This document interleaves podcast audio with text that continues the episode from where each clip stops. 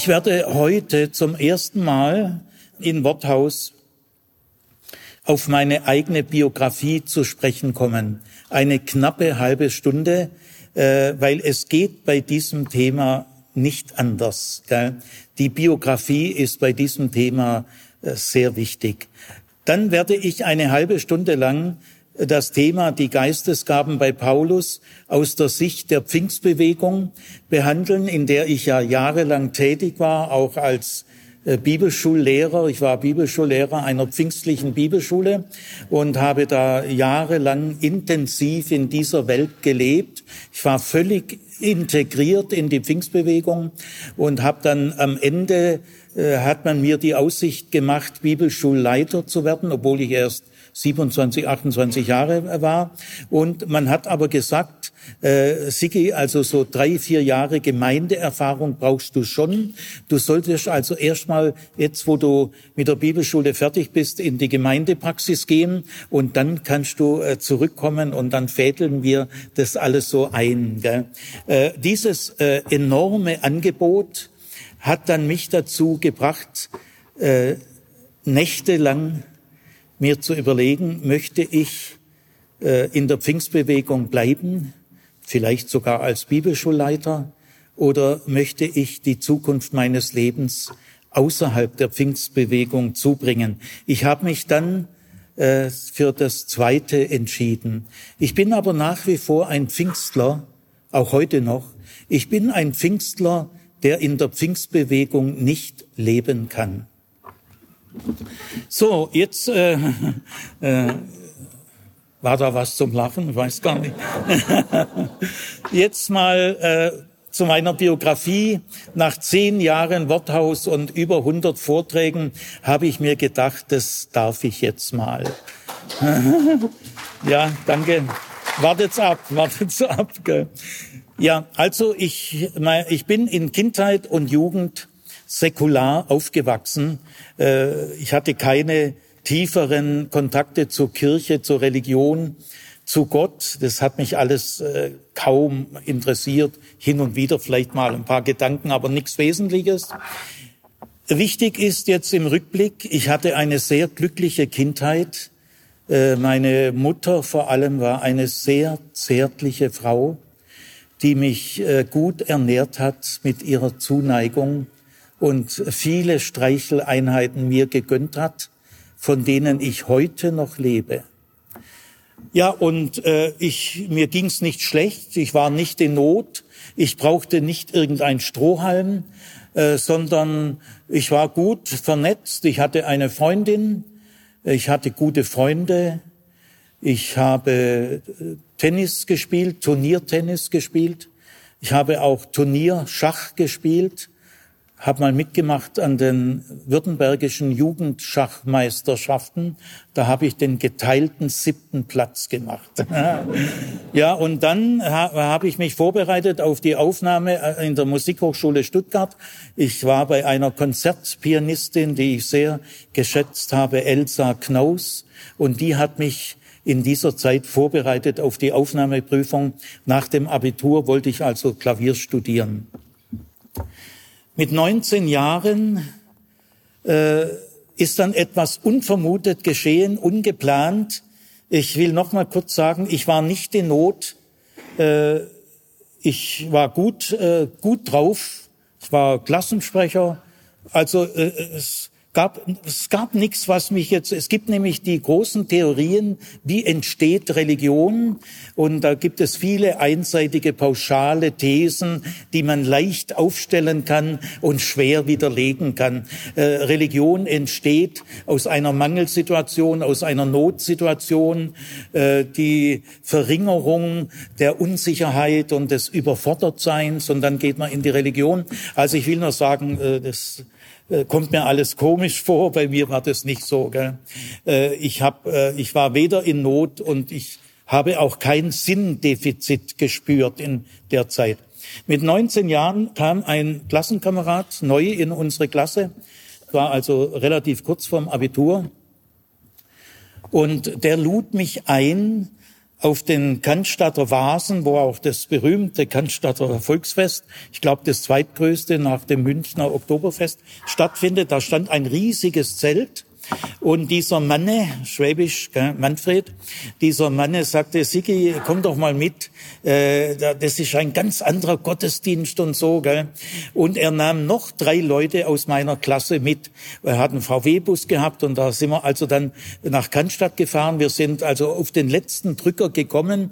Das Zelt war knallvoll, schätze mal so vielleicht tausend Leute, ich weiß das nicht mehr genau. Aber es war ein großes Zelt. Es war nur noch in der ersten Reihe, waren ein paar Stühle frei. Da mussten wir in die erste Reihe. Der Prediger, das war ein guter Freund von Billy Graham, der heißt William Kentelon. Äh, hab damals nicht gewusst, wer das ist. Gell? Äh, ist also in Amerika. Früher war das ein sehr bedeutender Erweckungsprediger der hat da gepredigt und wurde da simultan übersetzt und ich war wirklich baff, wie feurig und spannend, kein Papier. Gell? Ich habe gemerkt, der redet aus dem Herzen, der hat Feuer im Bauch und ich, ich war ich war fasziniert, gell? Allein, ich habe sowas, äh, so, so höchstens mal in der Fanrunde beim VfB oder so, gell? Aber ich war also wirklich äh, total äh, positiv überrascht. Und am Ende sagt er so: äh, Schließt mal alle eure Augen. Wer den Eindruck hat, dass Gott ihn jetzt sieht und ruft, ich kenne die Worte heute noch, der soll jetzt seine Hand heben. Dann habe ich meine Hand gehoben. Und dann äh, wurde es immer schwieriger, gell? Er sagte dann, die, die die Hand gehoben haben, die sollen jetzt nach vorne kommen. Also das fand ich dann ein bisschen schofel, gell? Äh, vor allem, ich wusste, die drei anderen, die kriegen alles mit, gell, aus meiner Klasse. Das war auch am nächsten Tag Gespräch, gell, der Zimmer ist in eine Sekte eingetreten oder so. Ja, und äh, ja, das so ging es los. Und äh, seitdem bin ich Christ.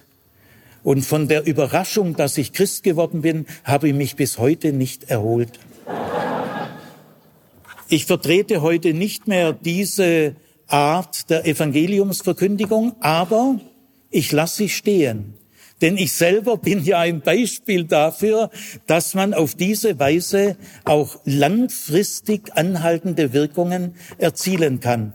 Ich lehne überhaupt keine Episode meiner Biografie ab. Das gehört alles zu mir. Ja, und ist ein Teil meines Lebens. Ja, dann äh, dieser Mann war ein Pfingstler. Ich habe das Wort noch nie gehört. Gell? Und äh, er, er lud mich dann in die Pfingstgemeinde in Schorndorf, das ist so im Remstal, bisschen östlich von Stuttgart.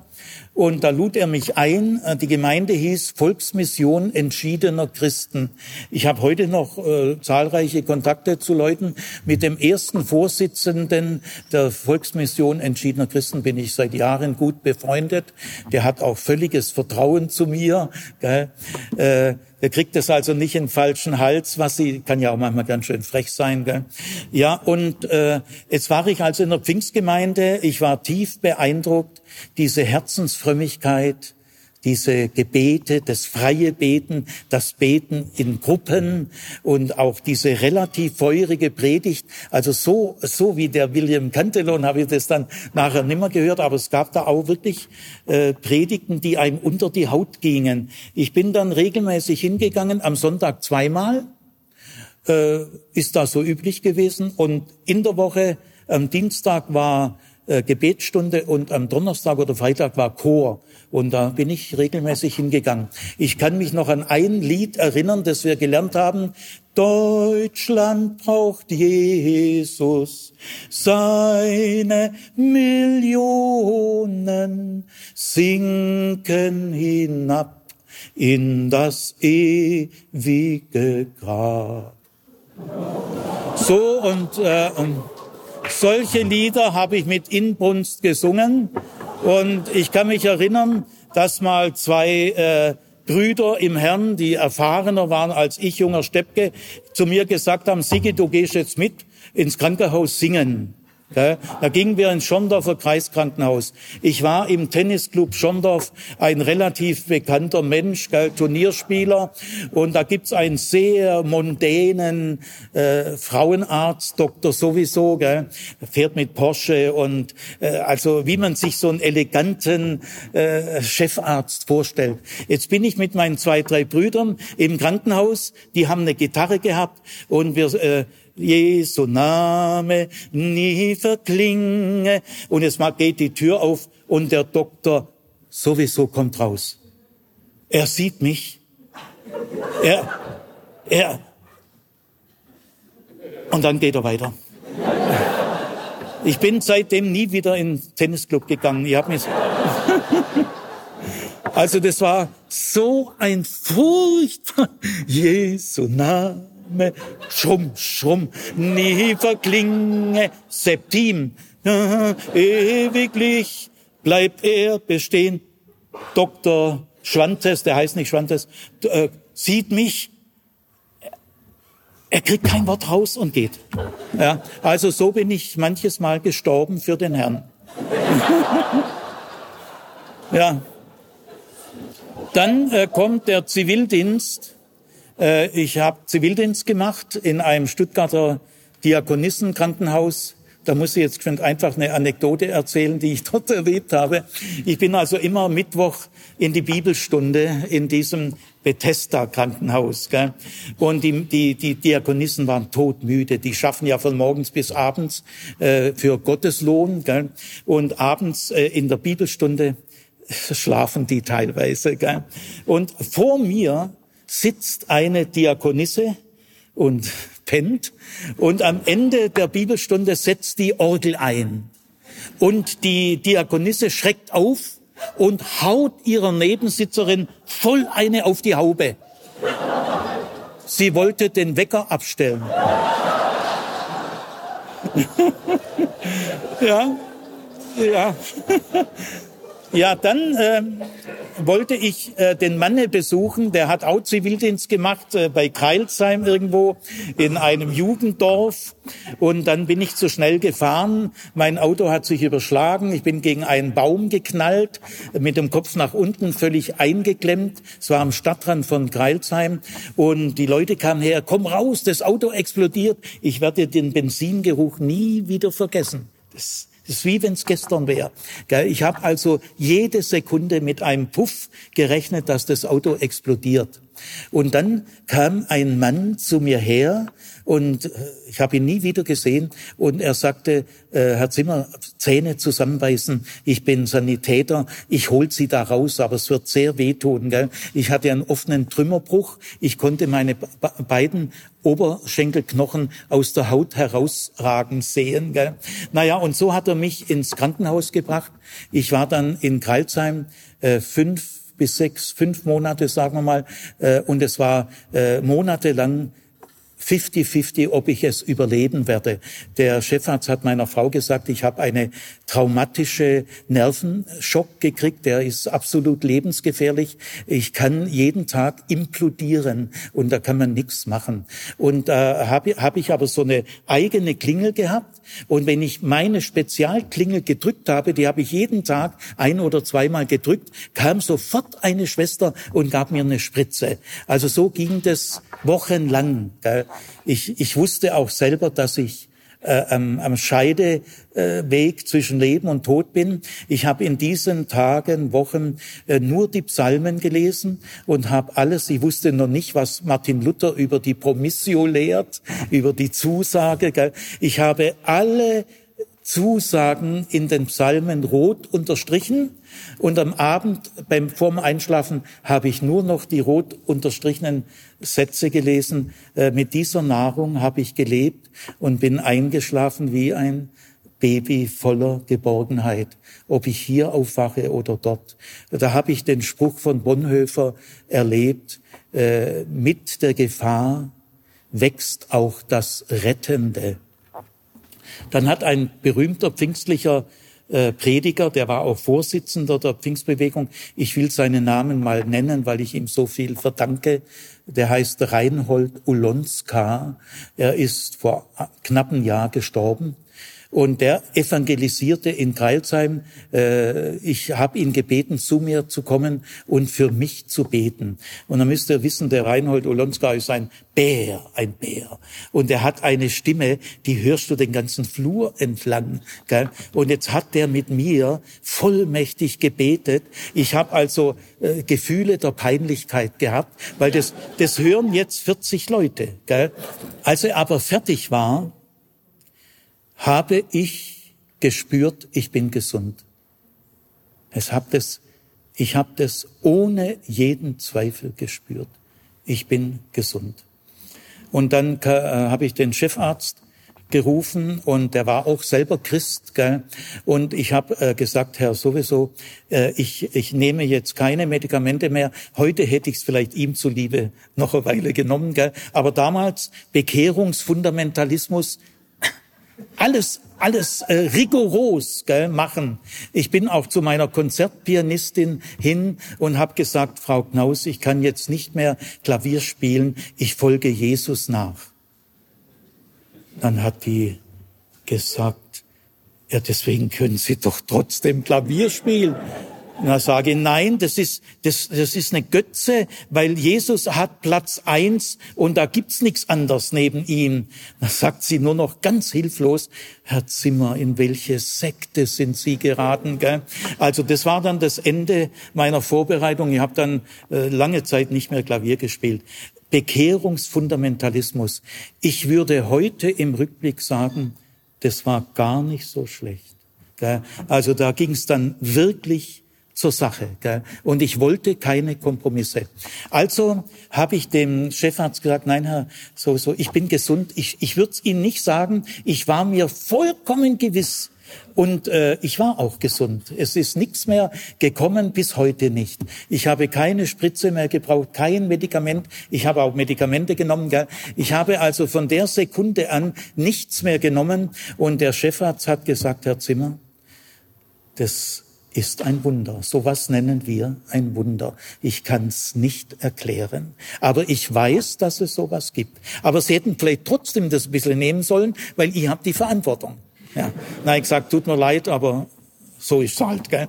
Okay, ich habe in diesem Krankenhausaufenthalt, den ich nie vergessen werde, äh, Gott ein Versprechen abgegeben, wie das ja manche tun. Ich habe dann später gelesen, ach, der hat es auch gemacht und so. Und dann habe ich gelesen, Martin Luther hat es auch gemacht. Gell?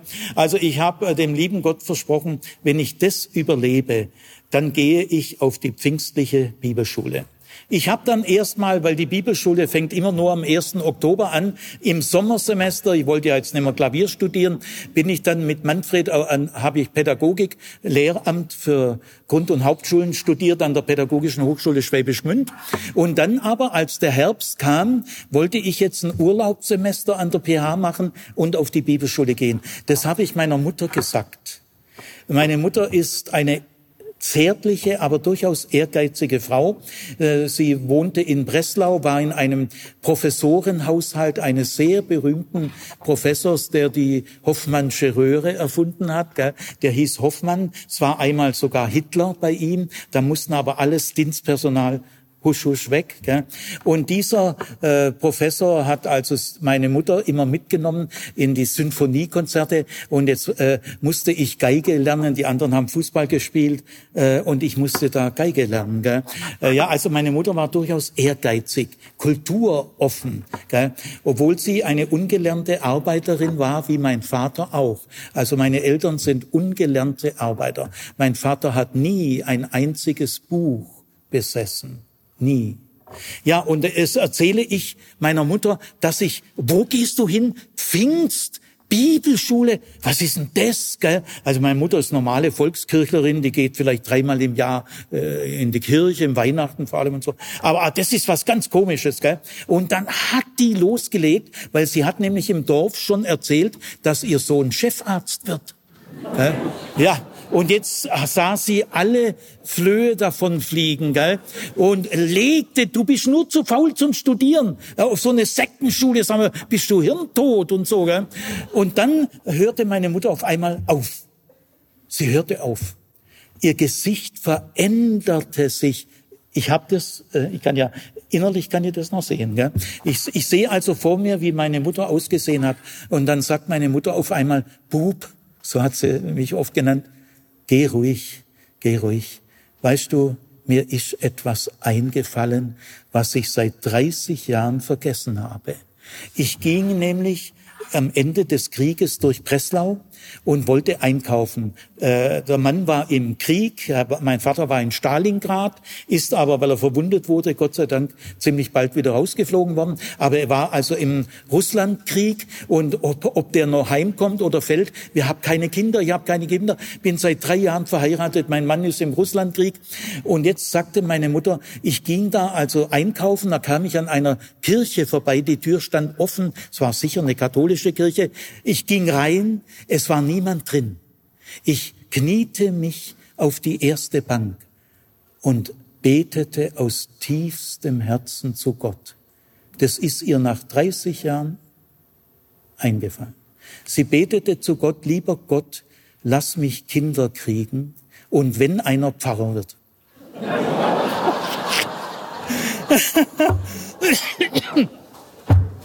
da hat also meine Mutter gedacht, naja, Pfingstbibelschule, also irgendwie ist das was ähnliches. Gell? Und als ich dann tatsächlich Pfarrer wurde und in Urbach, meinem Heimatort, ordiniert wurde, das hat meine Mutter gerade noch mitgekriegt, äh, hat sie mich umarmt und musste weinen und hat gesagt, Sigi, der liebe Gott hat mein Gebet zu 100 Prozent in die Tat umgesetzt. Ja. Und etwas später ist sie gestorben. Ja, also so ging das los mit der Begegnung äh, mit Realitäten, äh, die man äh, auf der Schule nicht lernen kann. Ich ging dann also auf die Bibelschule. Ich war gut integriert in Zungenbeten, in Zungensingen, prophetische Gaben, äh, Bilder, die man sieht gell, und die man interpretieren kann. Ich sah eine Mauer vor mir, äh, da komme ich ja niemals drüber. Äh, was mache ich? Und dann gehe ich auf die Mauer zu im Gesicht gell, und dann sehe ich, als ich davor stand, in der Mauer sind Löcher drin für meine Füße. Ich kann da ganz schön drüber steigen. Gell? Und es war für mich ein Wink von oben, mach dir nicht zu früh Sorgen, gell? geh mal drauf zu und dann mal sehen. Gell? Also ich war in dieser Pfingstbibelschule äh, völlig integriert, es war meine Welt. Äh, ich habe das geliebt. Ich verdanke diesen Menschen wahnsinnig viel. Ohne sie wäre ich heute nicht der, der ich bin. Ja, und dann kam dieses Angebot da, Bibelschulleiter, und äh, dann habe ich äh, lange gebetet, ist ja ein tolles Angebot. Das kriegt man nicht alle 20 Jahre. Gell? Und dann habe ich gesagt, äh, rief mich ein Mann an, äh, Waldemar, Name will ich nicht sagen, der war Leiter der Frankfurter Pfingstgemeinde, einer der größten in Deutschland. Und er sagt, Sigi, ich habe gehört vom äh, Ludwig Eisenlöffel, den Namen will ich sagen, das war der Bibelschulleiter, ist vor kurzem erst gestorben, vor einem Vierteljahr. Ich bin im hohen Alter, haben wir uns nochmal, sind wir begegnet, haben eine ganze Nacht durch die Geheimnisse unseres Lebens mitgeteilt. Dieser alte pfingstliche Bibelschulleiter und das Sigi Zimmer. Ja, das sind so Erlebnisse, die kann man nicht einfach so machen. Ja, und dann habe ich zum Waldemar gesagt, Waldemar, ich habe mich entschieden, ich studiere Theologie, ja, eh, bei der Assemblies of God, da kannst nein, nein, ich bin kein Anti-Amerikaner, aber ich will in Mitteleuropa studieren, an einer staatlichen Uni, ganz normal. Oh, du wirst vom Glauben abfallen und so weiter. Gell? Ja, ich bin dann also zum Studium gegangen, in der Pfingstbewegung war ich schon jemand, aber dort äh, kein Mensch hat mich gekannt. Ich bin zwar Volkskirchler, nie ausgetreten, aber das volkskirchliche Gemeindeleben äh, kannte ich gar nicht. Als ich dann Pfarrer war, hat der Mesner mir gesagt, also Herr Zimmer, einer, der äh, die, die landeskirchlichen Gottesdienste so schlecht kennt wie Sie, äh, so einen Pfarrer habe ich noch nie erlebt. Gell? Also da war ja echter Rekord, gell? weil ich kann mit dieser volkskirchlichen Liturgie also wirklich nicht sehr viel anfangen. Ich überlebe in der Landeskirche in Alternativgottesdiensten, aber da geht die Post ab. Ja, also auf jeden Fall, ich bin dann, habe dann studiert. Ich war Assistent bei Karl Ernst Nipko, einem berühmten Religionspädagogen, war fast täglich mit ihm zusammen. Da habe ich zehnmal mehr gelernt wie im ganzen Studium. Und ich war in der Vorlesung von Oswald Bayer, über Luther.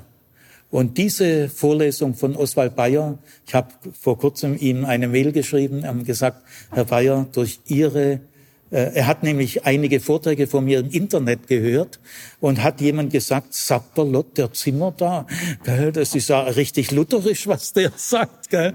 Ja, und dann habe ich ihm geschrieben, dass ich das äh, ihm verdanke.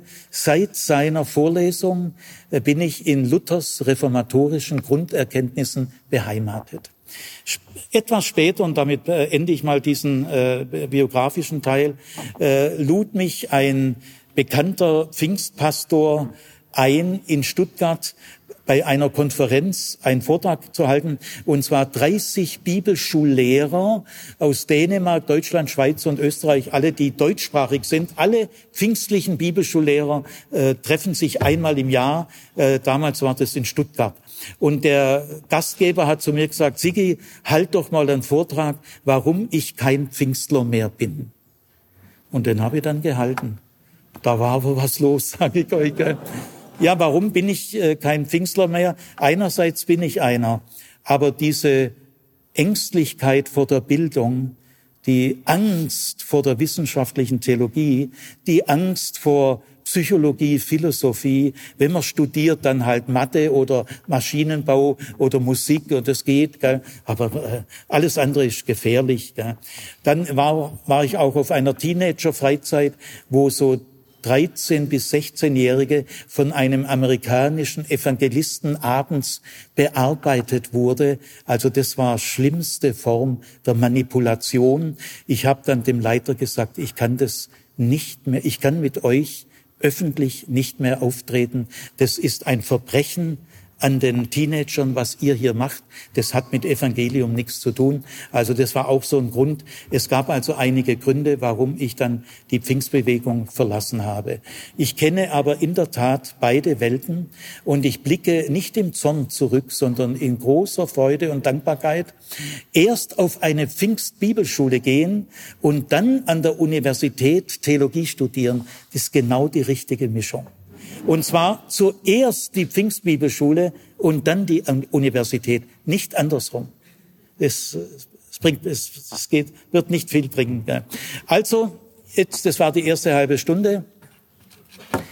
Jetzt äh, die charismatischen Gaben in Sicht der Pfingstbewegung. Es gibt ja heute drei große Strömungen. Die klassische Pfingstbewegung, aus der ich komme, die ist am Beginn des 20. Jahrhunderts an vier Stellen der Welt fast gleichzeitig äh, entstanden. In Los Angeles, in Schweden, in, bei Kassel in Deutschland und in Indien äh, sind diese Zungenrede, Gesichte, äh, Krankenheilungen ist aufgebrochen und hat sich dann sehr stark verbreitet. Äh, die Pfingstbewegung ist die am stärksten wachsende Bewegung in der Welt. Heute ist sie im dreistelligen Millionenbereich. Da sieht die lutherische Kirche aber sehr klein aus, vor allem weil in den Pfingstgemeinden kommen 85 bis 90 Prozent der Mitglieder kommen in den Gottesdienst. Also selbst in der BRD, wenn man die Gottesdienstbesucher zählt, besuchen mehr Menschen einen Pfingstgottesdienst als einen lutherischen Gottesdienst. Ja, also wie sieht man das äh, in der Pfingstbewegung? Zunächst mal möchte ich euch die äh, neun Geistesgaben, die Paulus kennt, will ich euch mal vorstellen. Ich versuche sie mal auswendig äh, und du liest dann nochmal zur Kontrolle vor. Also ich äh, wende mich jetzt zu dem Kapitel 12 des ersten Korintherbriefs und auch etwas Kapitel 14. In diesen beiden Kapiteln ist eine ganz schöne Textbasis, gell? zwei Kapitel äh, erörtert Paulus sehr intensiv die Frage der Geistesgaben. Also die Geistesgaben sind folgende das Wort der Weisheit, aha, das fängt erstmal so an, gell? dann das Wort der Erkenntnis, gell? die Gabe der Weisheit, die Gabe der Erkenntnis. Weisheit meint in der Bibel oder auch in der Charismenverständnis das äh, Klären grundsätzlicher Zusammenhänge über Gott und die Welt und den Menschen. Es gibt da viele äh, tiefe Zusammenhänge und die kann man klären. Der Rabbi klärt. Die Aufgabe der Lehre ist es zu klären, die Dinge zu klären. Damit erledigt sich 50 Prozent aller Seelsorge. Gell? Durch eine gute Lehr Lehre kannst du die Hälfte der Seelsorge dir ersparen, gell? weil die Dinge werden klar. Dann die Gabe der Erkenntnis. Das ist ein spezifizierter Akt. Die Gabe der Erkenntnis spricht in konkrete Situationen hinein und in verworrene Situationen und klärt sie. Also Weisheit sind die äh, langen, grundsätzlichen, tiefen Zusammenhänge und Erkenntnis ist konkret in eine bestimmte Situation, äh, vermittelt es eine Klärung. Dann gibt es die Gabe des Glaubens. Wir sind zwar alle Glaubende, aber es gibt auch die Gabe des Glaubens, die manche haben, die einen ganz tiefen, kühnen Glauben haben, den, den man so normalerweise nicht hat. Gell? Dann gibt es die Gabe der Heilungen. Dann gibt es die Gabe der Wunderkräfte, also besser übersetzt die Gabe der Kraftwirkungen, weil das Wort Wunder sollten wir eigentlich gar nicht benutzen. Äh, Wunder heißt im Griechischen entweder Taumata oder Terrata und es wird von Jesus nie ausgesagt. Diese Begriffe werden für Jesu Taten vollkommen vermieden. Nicht ein einziges Mal heißen die Heilungen bei Jesus Wunder sondern sie heißen Dynamais und das heißt Kraftwirkungen. Jesus predigte in Dynamis, in Vollmacht, aber er heilte auch in Dynamis. Das heißt, seine Heilungen haben das gleiche theologische Niveau wie seine Predigt. In, in manchen bürgerlichen Kreisen der akademischen Theologie äh, ist die Predigt, ja gut, aber diese, diese komischen Wunder, gell, das ist ja peinlich und so. Nein, nein, äh, diese erstaunlichen Taten Jesu äh, sind genauso wichtig wie seine Predigt und stehen auf dem gleichen Niveau. Also die Gabe der Heilungen, die Gabe der Kraftwirkungen, die Gabe der Geisterunterscheidung, die Gabe der, des prophetischen Redens, die Gabe des glossolalischen äh, Redens und die Gabe, die Glossolalie auszulegen. Das sind die neuen Geistesgaben. Äh, lies mal du vor, du hast die Züricher Übersetzung. Gell? Dem einen wird nämlich durch den Geist die Weisheitrede gegeben, dem anderen aber die Erkenntnisrede gemäß demselben Geist einem wird in demselben Geist Glaube gegeben, einem anderen in dem einen Geist die Gabe der Heilung, einem anderen das Wirken von Wunderkräften, wieder einem anderen prophetische Rede und noch einem anderen die Unterscheidung der Geister. Dem einen werden verschiedene Arten der Zungenrede gegeben, einem anderen aber die Übersetzung der Zungenrede. Ja, das sind die neun Geistesgaben. Und jetzt in der Pfingstbewegung wird folgende Sicht vertreten mit folgenden Argumenten, die ich wirklich gut kenne, weil ich sie jahrelang selber vertreten habe und das war mein Leben. Gell? Nämlich, wir fangen mal an bei Vers 4 jetzt. Fang mal, fang mal an, laut vorzulesen und ich interpretiere ein bisschen. Die uns zugeteilten Gaben sind verschieden. Der Geist jedoch ist derselbe. Ja, ganz wichtig, habe ich auf der Bibelschule gelernt und dann auch selber äh, vertreten. Äh, der Geist ist in all diesen Gaben derselbe. Weiter. Die Dienste sind verschieden. Ja, aber der Herr aber ist derselbe. Ja, jetzt kommt er auf die Dienste, Diakonei. Äh, das sind also Ämter oder Dienste. Gell? Die Geistesgaben sind nämlich deswegen auch unter anderem so wichtig, weil sie zu den Diensten, zu den, äh, man braucht diese Gaben für die Ämter. Ohne Geistesgaben äh, gibt es keine Dienste. Gell? Ja, weiter. Das Wirken der Kräfte ist verschieden. Gott jedoch ist derselbe, der alles in allen wirkt. Ja, alles in allem wirkt Gott. Gell? Jedem wird die Offenbarung des Geistes so zuteil, dass es allen zugute kommt. Ja, ganz wichtig, äh, die Gaben des Geistes, warum sind die wichtig? Sie kommen allen zugute. Gell, nicht dir äh, privat, sondern uns allen sind gemeinschaftsbezogen. Weiter.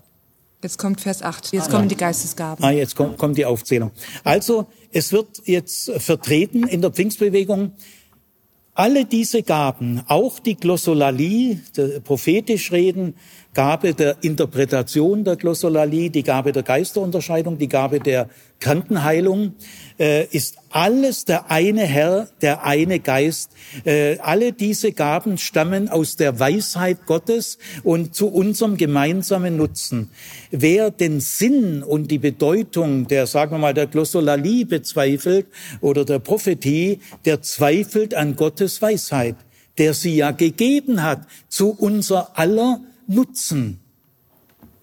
Spring mal in Kapitel 14, Vers 3, glaube ich, Vers 3. Wer dagegen prophetisch redet, spricht zu Menschen. Er erbaut, ermutigt, tröstet. Ja, also äh, die Prophetie wird hier äh, noch konkreter benannt. Äh, durch das prophetische Reden äh, werden wir ermahnt, wir brauchen Ermahnung, werden wir getröstet, Luther sagt, das Trösten ist das wichtigste Amt jedes Christen. Jeder Christ hat ein Trostamt. Wie geistlich du bist, kannst du an einem Kriterium sofort erkennen, nämlich wie gut du trösten kannst.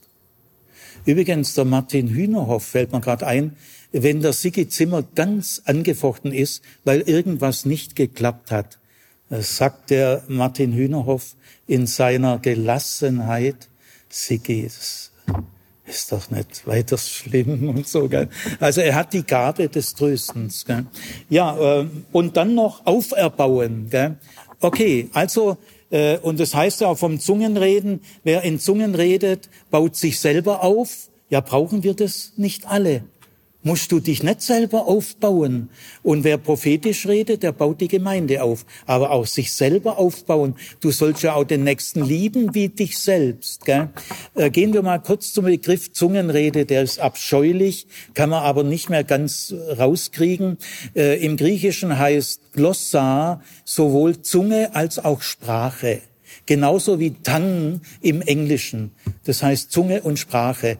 Aber wenn, wenn es also um dieses glossolalische Reden geht, soll man nicht sagen Zungenreden. Das klingt so albern, als ob da einer mit seiner Zunge da irgendwie da rumklappert. Gell? Das hat damit überhaupt nichts zu tun. Es ist ja immer ein Gebet. Gell? In der Glossolalie äh, reden wir zu Gott ohne dass wir das verstehen, was wir reden. Gell? Sagen auch manche, was denn das für ein Blödsinn? Das ist überhaupt kein Blödsinn, weil dadurch kannst du dich auferbauen. Äh, du, du spürst diese intensive Nähe zu Gott und du merkst an dir selber, dass der Verstand und das Verkopfte auch nicht gerade das Gelbe vom Ei ist. Gell? Und es ist, gehört zum Erholungswert der Glossolalie, dass man, äh, man redet Geheimnisse mit Gott, ohne dass sie durch die Ratio äh, kontrolliert werden können. Äh, Rudolf Bohren hat in seiner berühmten Predigtlehre gesagt, die Glossolalie ist der Frühling der Sprache. In der Glossolalie werden wir als sprachliche Wesen ernst genommen. Das, was uns als am meisten prägt, ist die Sprache. In der Philosophie hat man gelehrt, der Mensch ist ein Animal rationale, er ist ein vernunftbegabtes Wesen, das unterscheidet ihn vom Tier. Da hat schon Luther gesagt, nein, das stimmt nicht. Äh, wir unterscheiden uns vom Tier durch die Sprache noch viel mehr. Äh, also die Glossolalie setzt an der Sprache an. Ja, Ach, das wollte ich noch sagen. Man liest immer wieder, heute nicht mehr so viel, aber früher waren die Vorurteile noch viel größer, dass das was Enthusiastisches wäre oder was mit Ekstase, ist völliger Quatsch. Ein Glossolale, also einer der Sprachengebet, der Ausdruck ist besser, Sprachengebet, weil es ist ja immer ein Gebet ist viel genauer wie der Ausdruck Zungenrede. Also im Sprachengebet äh, haben wir eine ganz innige, glaubensstärkende Kraft. Es ist ein Akt der Hygiene meiner Seele und äh, Gott wird mir selber dann sehr vertraut, gell? wie man es mit anderen äh, Mitteln nicht äh, kann. Gut, äh, jetzt also folgende weitere Argumente, die wichtig sind, wenn wir uns ein eigenes Urteil bilden wollen. Inessa, lies mal in 1. Korinther 12 den Vers 31. Das ist der letzte Vers in 1. Korinther 12. Dann kommt das berühmte 1. Korinther 13, das hohe Lied der Liebe, das sicher nicht zufällig jetzt hier auf einmal kommt. Und dann geht's in 14 wieder weiter. Also 1. Korinther 12, 31 ist ein Überleitungsvers, der dann in 14.1 wieder aufgenommen wird. Nämlich das hohe Lied der Liebe ist äh, ein sehr selbstständiger Text über die Liebe. Und äh, dann geht's wieder weiter mit den Geistesgaben. Und der, der erste Vers in 14 knüpft direkt an den letzten Vers in 12 an. Jetzt wenden wir uns mal diesem äh, 1231 zu. Ihr eifert nach den größeren Gaben, dann will ich euch einen Weg zeigen, der weit besser ist. Ja, also die Züricher übersetzt, Eifer, das kann man sagen, aber das Wort Eifer ist auch ein bisschen äh, negativ belastet. Strebet ist viel besser, gell? Also da, da kommt schon so ein gereizter Ton, das sind so Eifernde. Das soll man fernhalten, gell? Strebet nach den größeren Gaben. Das ist ein interessanter Satz. Denn äh, zu den größeren Gaben gehört die Glossolalie nicht. Äh, und hier sagt er, strebet nach den größeren Gaben. Und jetzt übersetzt die Züricher, schaut mal in eure Bibel rein. Und ich will euch einen noch viel trefflicheren oder kostbareren Weg zeigen. Und jetzt kommt es äh, über die Liebe, gell? 1. 113. Nein, äh, das, fast alle Bibelübersetzungen übersetzen das falsch, gell? weil sie eben diese charismatische Würdigung diese Kostbarkeit, die da drin steckt, äh, nicht empfinden. Äh, dieser Satz ist schwer zu übersetzen. Ich habe mit Griechisch-Professoren, die also an der Universität Griechisch unterrichten, für Altphilologen, mit mehreren das mir genau erklären lassen. Also dieser Satz ist doppeldeutig. Man kann ihn so übersetzen wie die Züricher oder Luther oder äh, Basisbibel, gell, wie diese übersetzt. Also strebet nach den größeren Gaben und ich will euch einen noch viel kostbareren Weg zeigen. Ja, das wäre aber doch idiotisch. Denn äh, die Pfingstler merken das, das kann, das kann nicht sein. Da würde Paulus hätte einen wahnsinnigen Selbstwiderspruch.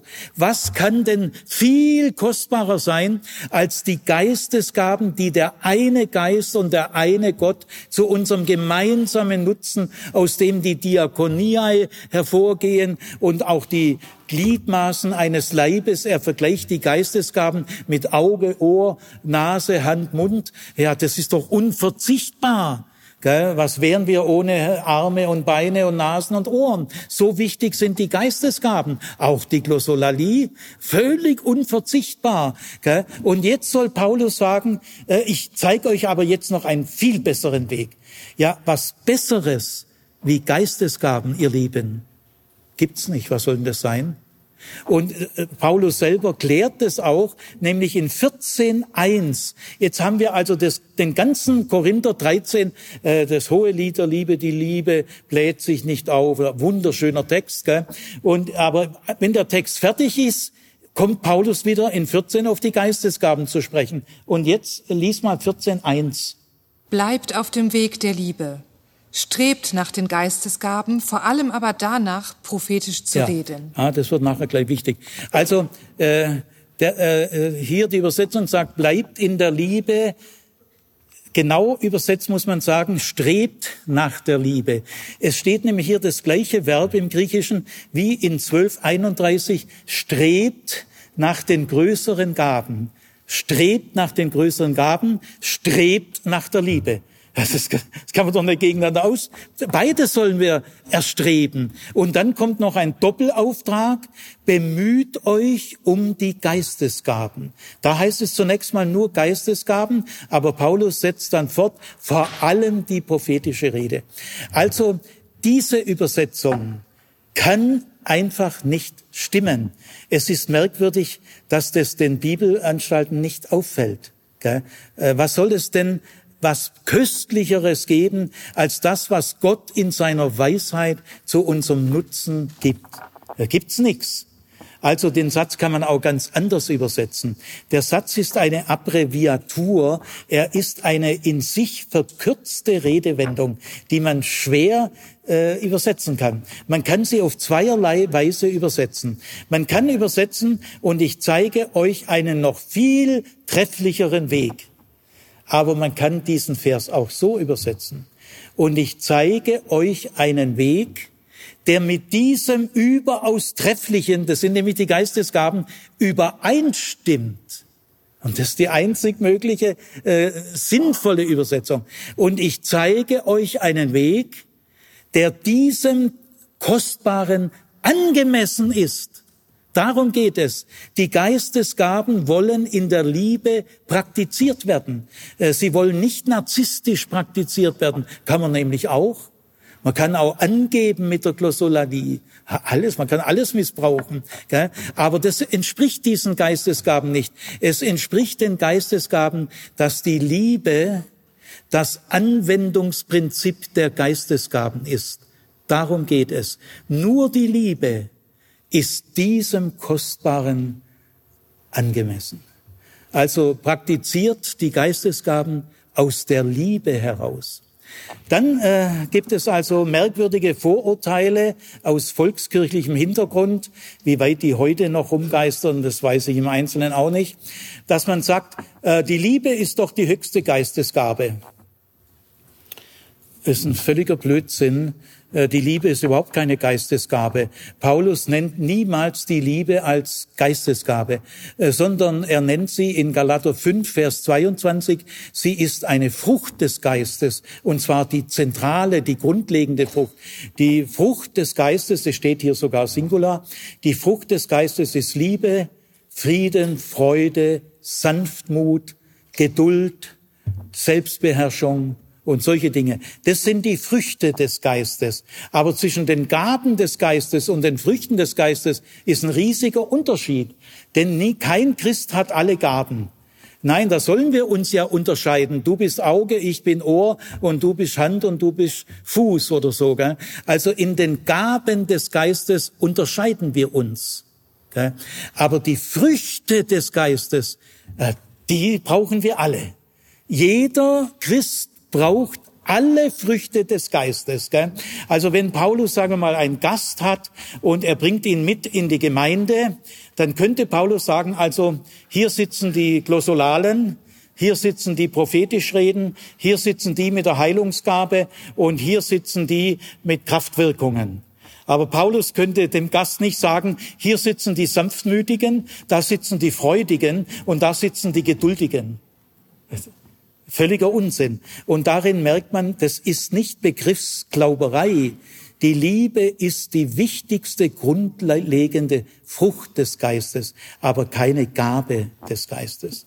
Dann wird in der Pfingstbewegung äh, noch betont, dass Paulus in 1. Korinther äh, 14 einmal sagt, ich danke Gott, dass ich mehr in Zungen rede als ihr alle. Lies mal diesen Satz vor.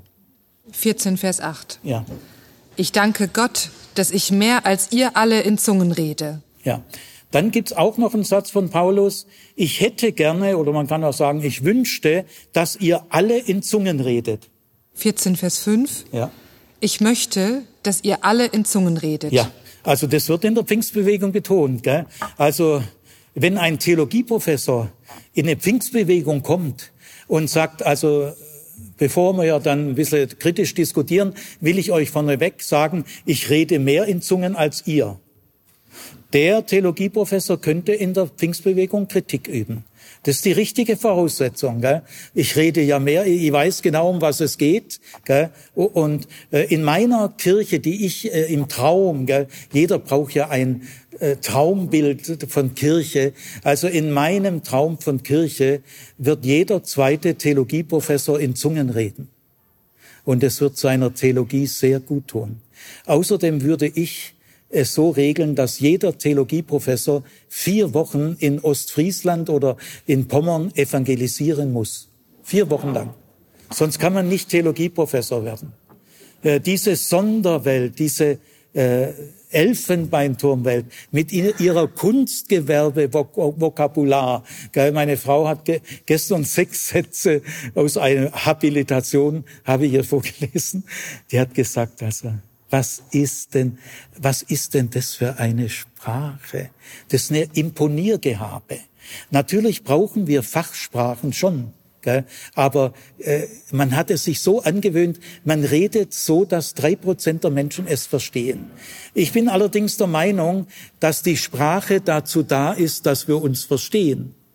Äh, gut, also äh, Paulus der darf die Pfingstler kritisieren, denn er redet selber mehr in Zungen als sie alle und er hätte gern, dass sie alle in Zungen reden. Äh, das wird dann auch genannt. Dann wird auch genannt äh, ein Vorurteil aus den Großkirchen. Äh, wenn Gott mir diese Geistesgaben geben will, dann wird er mir schon sie eines Tages geben.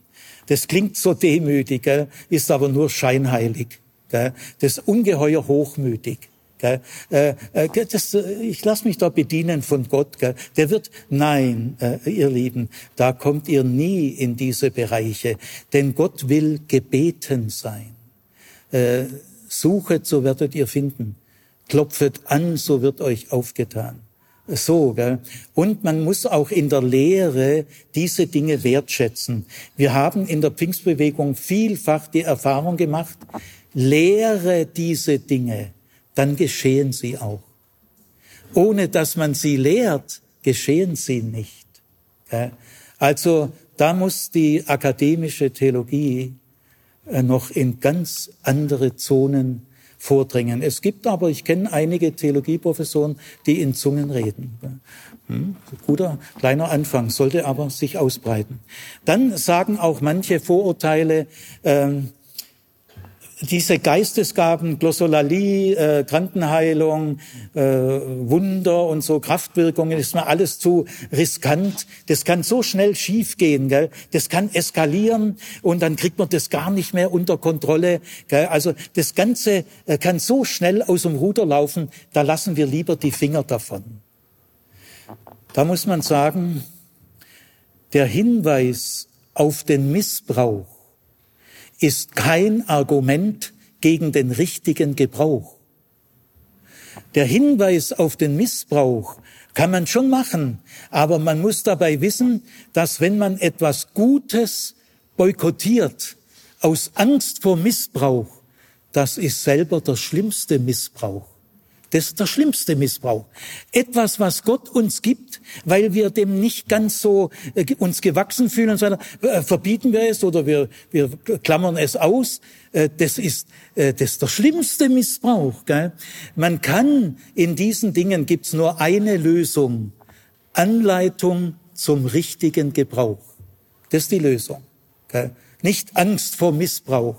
Was hat Karl Barth gesagt, was man mit der Angst machen soll? Ihr ins Auge sehen. Angst ist kein guter theologischer Ratgeber. Gell? Wir gucken der Angst ins Auge, ja, alles kann missbraucht werden, die Geistesgaben auch, aber das ist kein Argument. Und dann gibt's auch noch das Argument, das hat man nur in der Urchristenheit gebraucht, in den ersten ein, zwei Jahrhunderten. Heute brauchen wir das nicht mehr. Das ist äh, vollkommen daneben.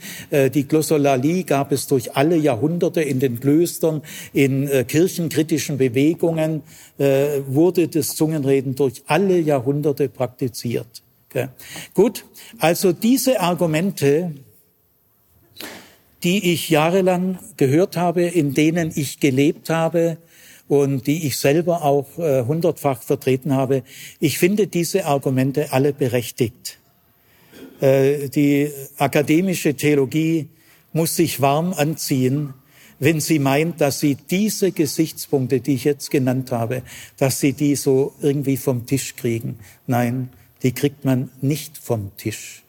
Und deswegen bleibt es dabei, strebet nach der Liebe, bemüht euch um die Geistesgaben.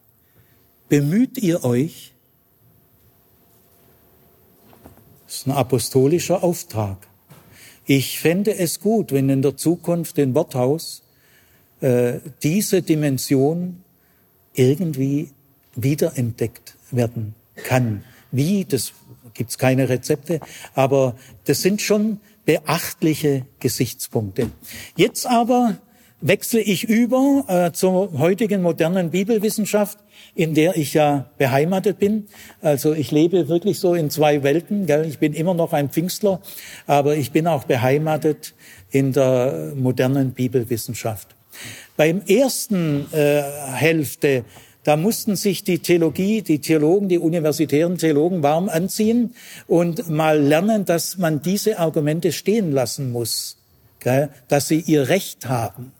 Jetzt aber in der zweiten Hälfte müssen sich die Pfingstler und die Charismatiker vorsehen, dass sie jetzt nicht die Dinge, die ich jetzt sage, vom Tisch wischen.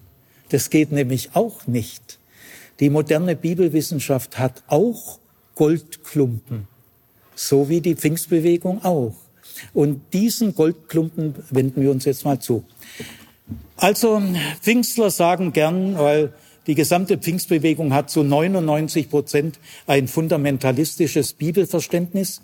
Das ist so eng miteinander verflochten, da kannst du, kannst du nichts machen. Gell? Äh, fundamentalistisches Bibelverständnis ist im Kern die Behauptung, die Bibel ist irrtumsfrei, hat keine Fehler, keine Widersprüche. Und das wird so stark betont, dass an diesem Punkt alles andere, alles andere ist weniger wichtig. Gell? Das ist die große Tragik weil diese fundamentalistischen Schwestern und Brüder sind feine Leute. Sie meinen es aufrichtig, sie meinen es ernst. Äh, es ist eine echte Tragik. Ja, also in der Pfingstbewegung sagt man, ha, steht doch in der Bibel. Steht doch in der Bibel. Man wird wohl noch die Bibel zitieren dürfen. Das kann man so richtig ein bisschen penetrant machen. Gell? Ja, in der Tat, es steht in 1. Korinther 12 und es steht in 1. Korinther 14. Ja, es steht in der Bibel. Trotzdem ist diese Redeweise, steht doch in der Bibel, sehr naiv. Einfach zu naiv. Es ist eine Form der Naivität, die uns nicht gut tut, die wir uns nicht leisten können. Überlegen wir mal ein bisschen umfassender. Wie ist die Textbasis der Glossolalie im Neuen Testament? Das muss man jetzt mal umfassend in den Blick nehmen. Und da fallen uns ein paar Dinge auf, die habe ich auf der Bibelschule nie, die werden nie thematisiert. Gell? Es gibt diese intensive Diskussion nur in Korinth. In keinem anderen Paulusbrief gibt es das nochmal irgendwo. Und auch in keinem der anderen Briefe, die nicht von Paulus sind, äh, gibt es das. Im Römerbrief gibt es zum Beispiel auch eine Liste der charismatischen Gaben, der Geistesgaben, die sind aber völlig anders wie die in Korinth. Also man muss jetzt hier bisschen äh, aufpassen. Diese zwei intensiven Kapitel gibt's nur im ersten Korintherbrief, nirgendwo sonst in der Bibel. Ja, in der Pfingstbewegung sind ja Pfingstler, weist man auf die Pfingstgeschichte hin, Apostelgeschichte 2 und dann noch Apostelgeschichte 10 und 19. Apostelgeschichte 10 ist der Hauptmann äh, von, wie heißt er? Cornelius, genau, ich habe gerade äh, Ladehemmung gehabt. Und 19 kommt es auch nochmal vor im Blick auf Jünger des Täufers. Gell? Nehmen wir mal die Pfingstgeschichte. Ja, da heißt es auch, es erscheinen Zungen aber es, es läuft dort wesentlich anders. Die, die, die, in Zungen reden, reden ja zu Menschen. Es heißt ja hier, wer in Zungen redet, redet zu Gott. Und wer prophetisch redet, der redet zu Menschen. Aber in, in der Pfingstbewegung reden die ja zu Menschen. Das ist ja gar kein Gebet zu Gott. Und die Menschen verstehen sie. Das ist nämlich auch ein Hörwunder, dass sie das im Hören verstehen.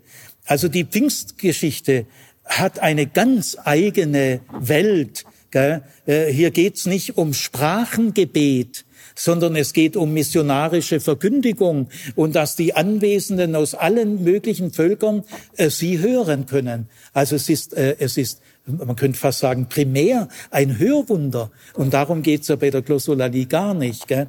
Und dann die beiden anderen Stellen in der Apostelgeschichte, wenn ihr die mal ein bisschen neutraler anschaut, also nicht nur mit einer pfingstlichen Brille. Ich habe die natürlich sechs, sieben, acht Jahre lang mit einer pfingstlichen Brille gelesen und habe nicht gemerkt, dass ich eine Brille auf der Nase habe. Gell?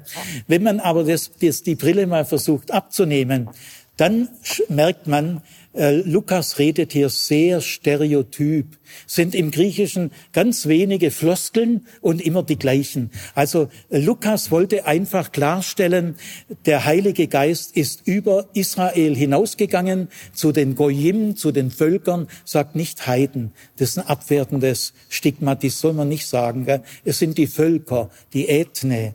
Gut, und er wollte eben sagen, der Heilige Geist selber, was sollen wir denn machen, wenn der Heilige Geist selber selber äh, zu den Völkern jetzt geht. Gell? Und er brauchte da ein Signal und das war das Zungenreden.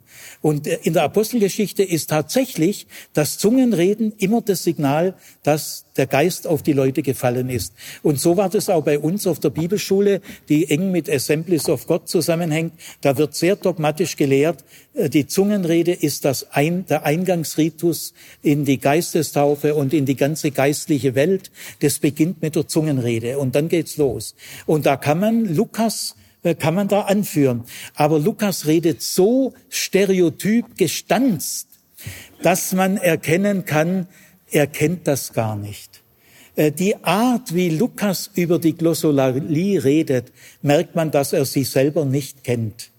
Wenn einer, der das selber praktiziert, der, hätte, der würde viel vitaler in immer wieder verschiedenen Wendungen, da würde Leben reinkommen. Aber er will einfach betonen, der Geist ist über diese Grenzen hinausgegangen und das merkt man an der Glossolalie. Daran liegt dem Lukas. Er wird also irgendeine Kenntnis gehabt haben, dass in der Frühzeit äh, solche Dinge gab. Gell? Also auch das kann man so hoch nicht gewichten.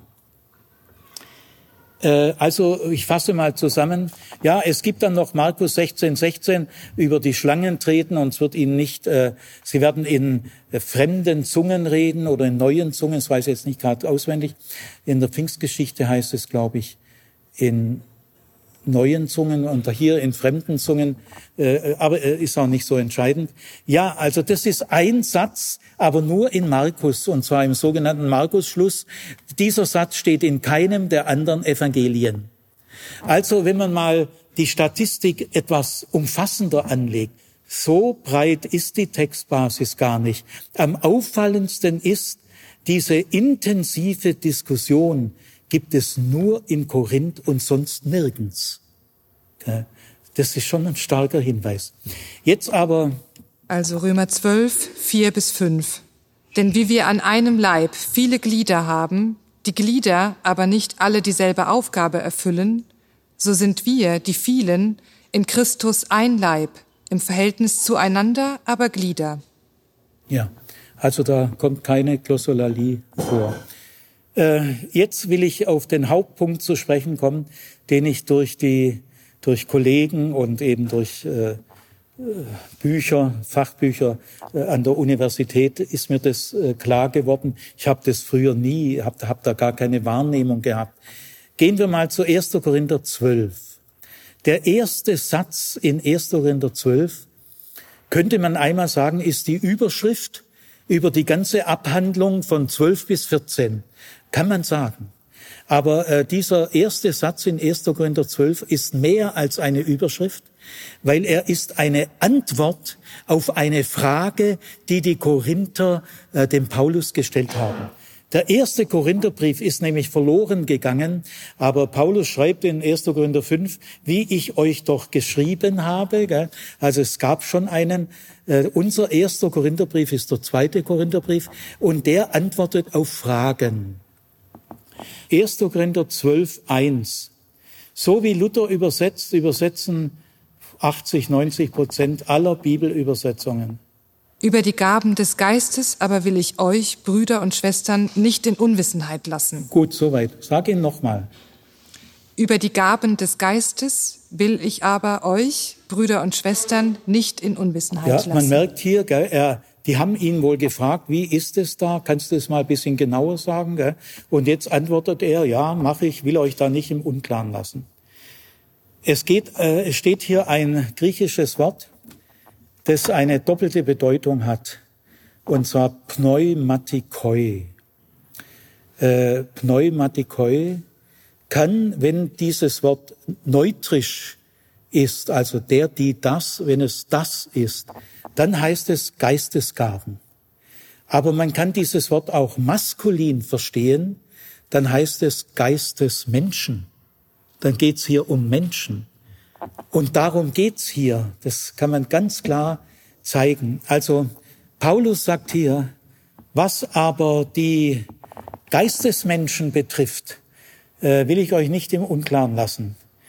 Äh, manche übersetzen die Geistbegabten, das ist auch schon zu positiv, weil Begabung ist ja was Schönes. Tun wir mal das Wort gar nicht übersetzen, sondern sagen wir, was aber die Pneumatiker betrifft, will ich euch nicht im Unklaren lassen.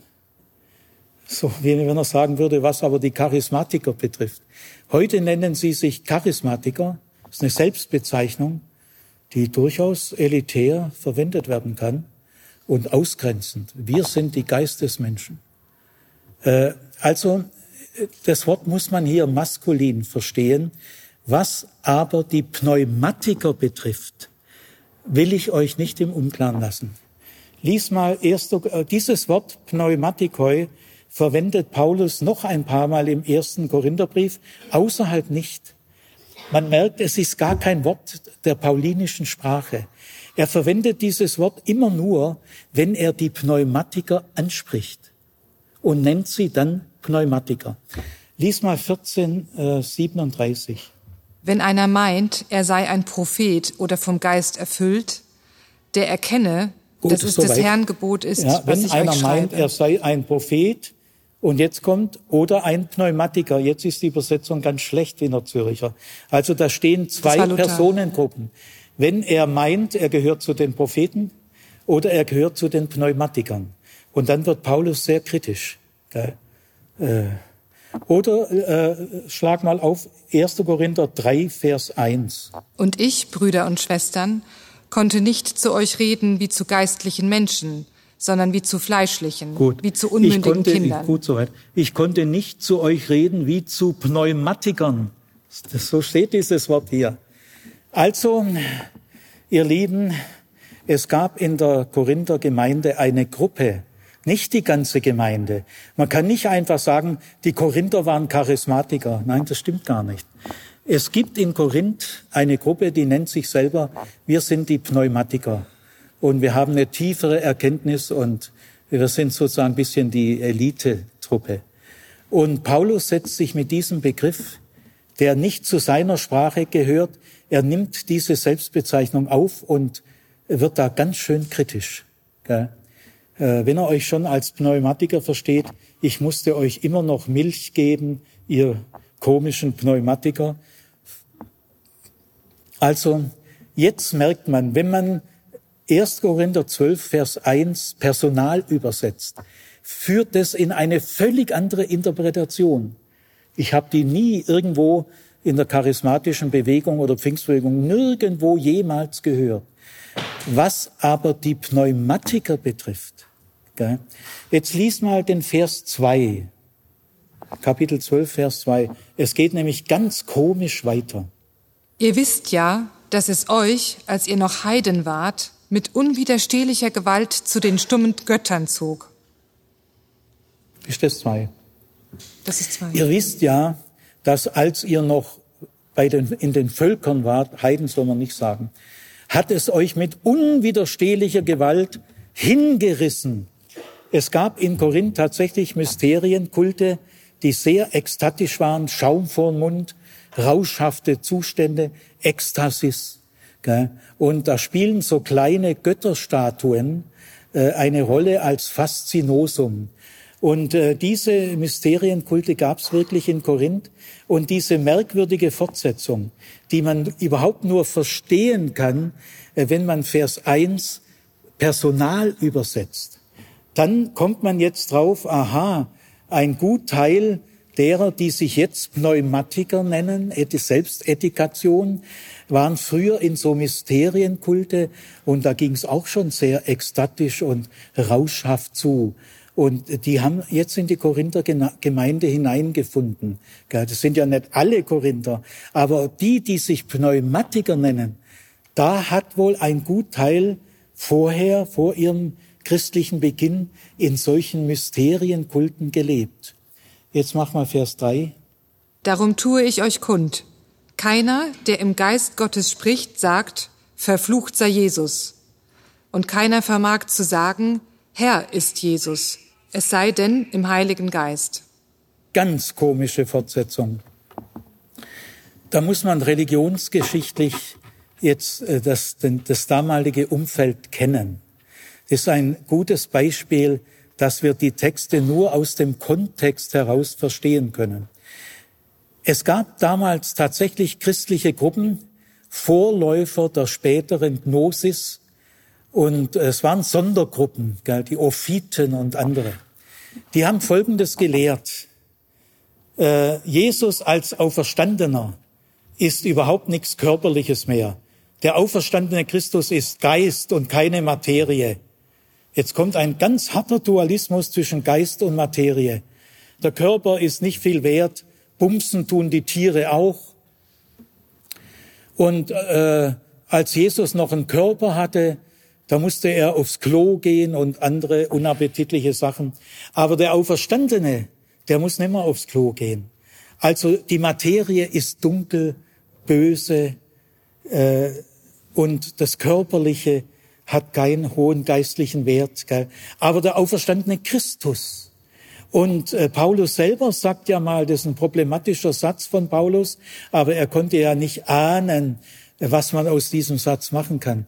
Paulus sagt einmal, wir kennen Christus nach dem Fleisch nicht mehr. Und genau das bauen die jetzt aus. Gell? Christus nach dem Fleisch interessiert uns nicht. Wir ehren den Auferstandenen, indem wir den körperlichen Jesus verfluchen. Äh, es gab tatsächlich Gruppen, die das gemacht haben. Äh, du kannst den auferstandenen Christus im Geist dann am besten ehren, wenn du seinen körperlichen Zustand verfluchst. Dann erst kommt der Auferstandene richtig zur Geltung. Äh, es gab ja in Korinth eine Christuspartei, die wohl ganz in diese Richtung tendierte. Also es gibt da Merkwürdigkeiten. Und Paulus sagt jetzt, ich will euch offiziell bekannt geben in Vers 3, das ist eine offizielle Redensart wie äh, eine offizielle Bekanntgabe. Ich will euch hiermit bekannt geben. So reden kann nur ein autorisierter Lehrer. Ich will euch hiermit bekannt geben, dass im Geist niemand Christus verflucht. Wer das tut, ist nicht im Geist. Das ist jetzt harte Kritik.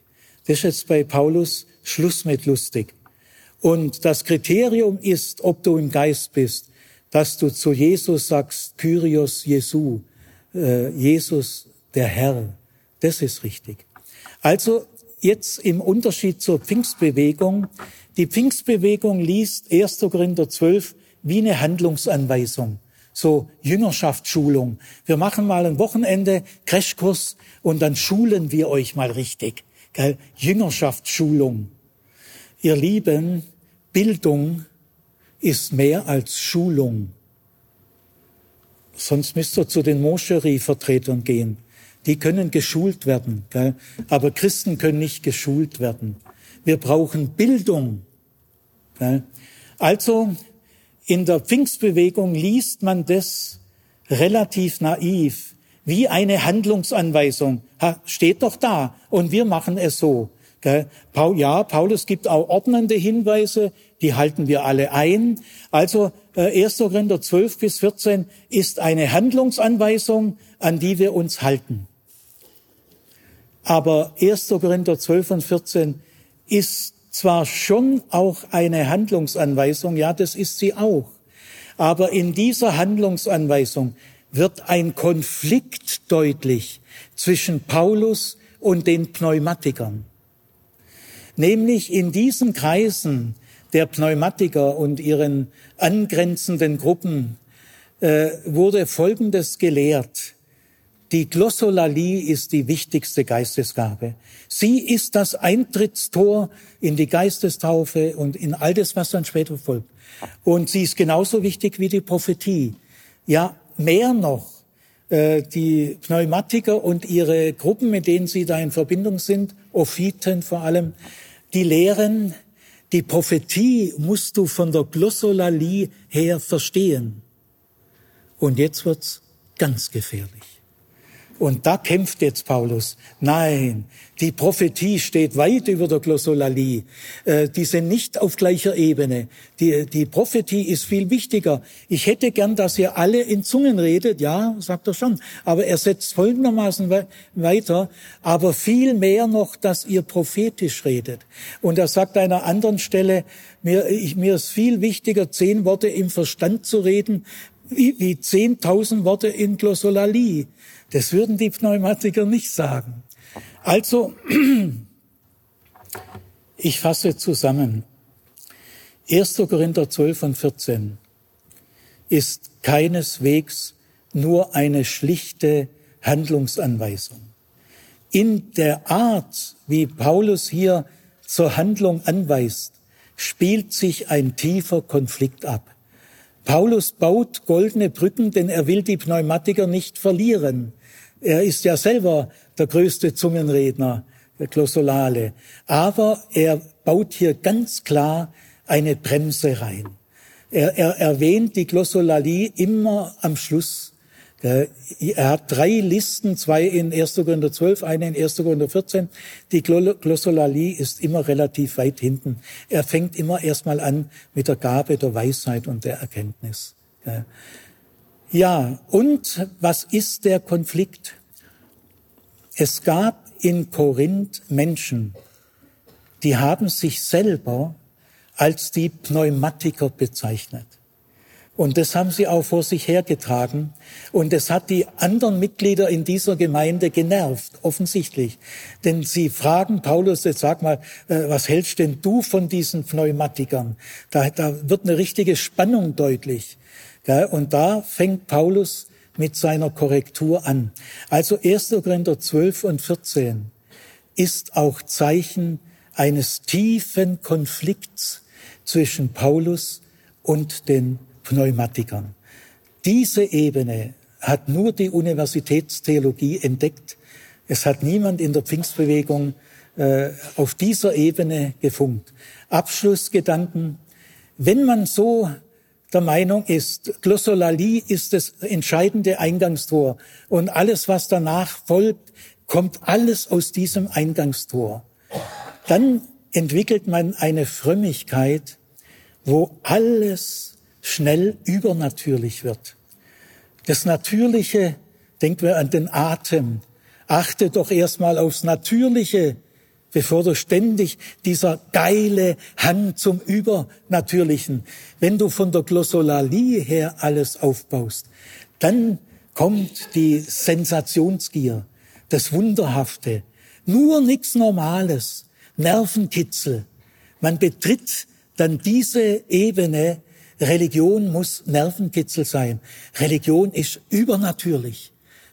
Und dann fängt dieser ganze Kladderadatsch an, den wir heute unter den charismatischen Kreisen durchaus erleben. Also die Sicht der Pfingstbewegung hat ihre starken Argumente, die die akademische Theologie integrieren muss, anerkennen muss. Aber die Bibelwissenschaft hat ihrerseits ein Instrumentarium, wo man entdecken kann, hier geht's nicht einfach nur um äh, technische Anwendung, wenn es so ist, dann machst du das und wenn es so ist, dann machst du das. Nein, das ist zu naiv. Ich schließe mit folgendem Wunsch. Es gibt in der Bibel zwei große Geisttraditionen, zwei große Geistströmungen. Der erste große Strom ist der Geist der Gerechtigkeit. Jesaja 7, 9, 11, 42 die Worte Jesu, wenn eure Gerechtigkeit nicht weitaus üppiger, äh, selig sind die, die um der Gerechtigkeit willen verfolgt werden. Also bei Jesus war der Messias ist ja der Geistträger. Niemand hat den Heiligen Geist so auf sich ruhend äh, wie der Messias. Am Messias können wir ablesen, welche Wirkungen der Heilige Geist hat. Das können wir nirgendwo so klar wie am Messias. Und da merkt man dann, er tritt ein für Recht und Gerechtigkeit. äh, für die Armen, für die blinden, lahmen, tauben, für die Gefangenen. Der Täufer fragt Jesus kurz vor seinem Tod, bist du der, auf den wir warten, oder sollen wir vielleicht doch auf einen anderen warten?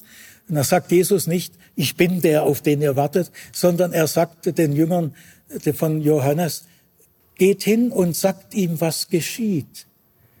Äh, Taube sehen, Blinde, äh, Taube hören, Blinde sehen. Aussätzige werden rein und den Armen wird das Evangelium verkündigt. Sag ihm das. Äh, mehr kann ich dazu nicht sagen. Also diese Heiliggeist-Tradition blüht heute in der Befreiungstheologie, in der sozialgeschichtlichen Exegese und in der feministischen Theologie. Diese Geisttradition löst hier sehr viel Inspiration aus. Hunderte und Tausende Christinnen und Christen sind von dieser Geistesströmung so inspiriert äh, in der Befreiungstheologie, in der sozialgeschichtlichen Bibelexegese und in der feministischen Theologie. Und es gibt noch eine zweite Geistströmung. Das sind die charismatischen Gaben bei Paulus, zu der Glossolalie, äh, prophetisch reden, Interpretation der Glossolalie, Krankenheilung, Geisterunterscheidung gehört. Das ist auch eine sehr wichtige Tradition. In der Zukunft der Christenheit sollen diese beiden Traditionen zueinander finden. Die äh, Befreiungstheologen, die feministischen Exegeten und die sozialgeschichtlichen Exegeten haben kaum ein Gespür für diese charismatischen Gaben. Und die charismatischen Gabenträger, die, die kriegen gleich Angst, wenn man die Gerechtigkeit betont, dass man Weltverbesserer ist. Ja, wir müssen ja auch die Welt ein Stück weit verbessern. Du hast heute Urlaubsanspruch. Du hast bezahlten Urlaub. Du kannst in Rente gehen. Äh, du hast äh, Lohnfortzahlung im Krankheitsfall. Du hast Krankenhäuser und so weiter. Das hatten die alle vorher nicht. Äh, aber du, du bedienst dich doch all dieser Dinge. Die sind nur gekommen, weil es Menschen gab, die vom Geist der Gerechtigkeit her gekämpft haben. Und deswegen in meinem Zukunftsbild der Kirche finden diese beiden Geistströmungen zueinander. Und ich sag euch, wenn die zueinander finden, dann entsteht noch mal etwas ganz Neues und Kostbares. Nicht gegeneinander ausspielen, zusammenführen